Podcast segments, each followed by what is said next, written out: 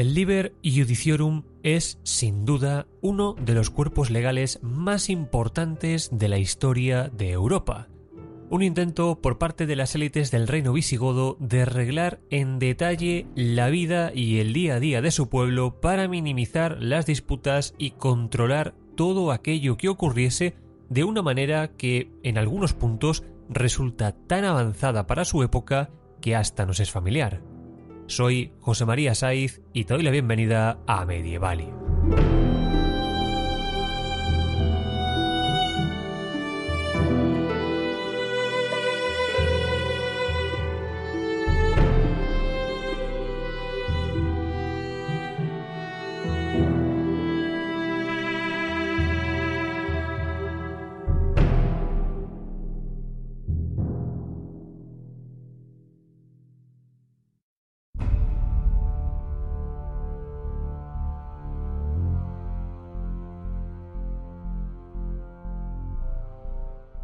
A pesar de los repetidos y constantes intentos por imponer el valor de la fuerza bruta y las armas, tal y como os hemos ido contando, no fueron pocos los reyes visigodos que trataron de actuar por medio de las leyes o al menos vertebrar cuerpos legales que funcionaran y que dieran un manto de legalidad y legitimidad a su reinado y a todo cuanto hacían.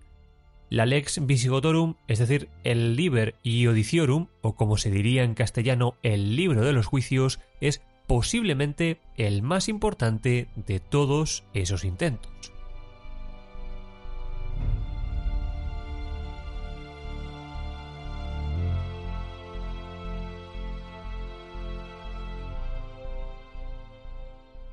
Se trata de un cuerpo de leyes visigodo que se comenzó a redactar en algún punto del reinado de Chindasvinto y que fue terminado y promulgado durante el de Recesvinto, concretamente en el año 654. Desde ese momento, esta ley derogó las anteriores y fue utilizada en todo el territorio del Reino de Toledo, aplicándose además a todas las personas fuera cual fuese su origen.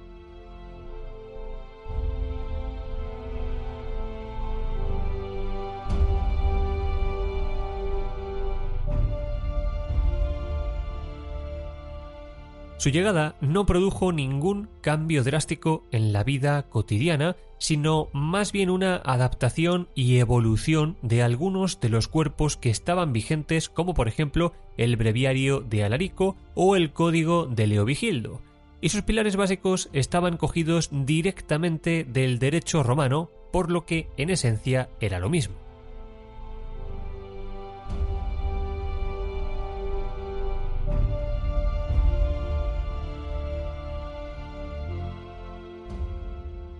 Pero esta continuación sobre las leyes romanas, aunque nos pueda parecer solemne, es posiblemente una de las cosas que menor sentido tiene a ojos de un rey.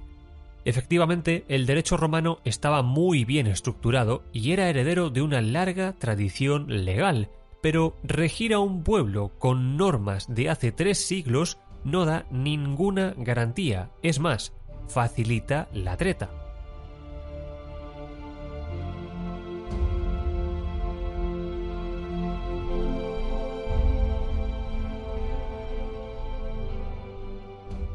Siempre se dieron dos teorías en cuanto a esto.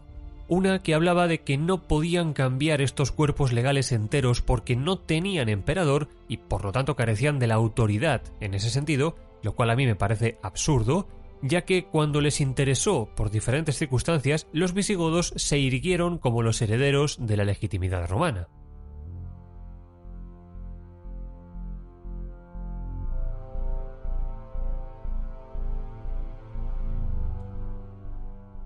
La segunda apunta a una supuesta incapacidad de los legisladores medievales para competir con sus homólogos de siglos antes, que curiosamente suele venir de aquellos que piensan que la Edad Media fue una época oscura, una noche llena de lobos.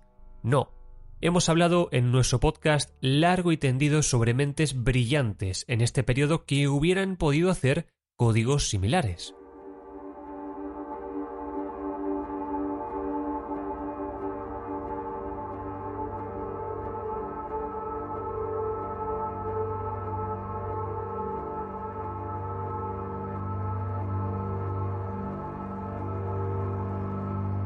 Justo en ese punto ocurre un problema.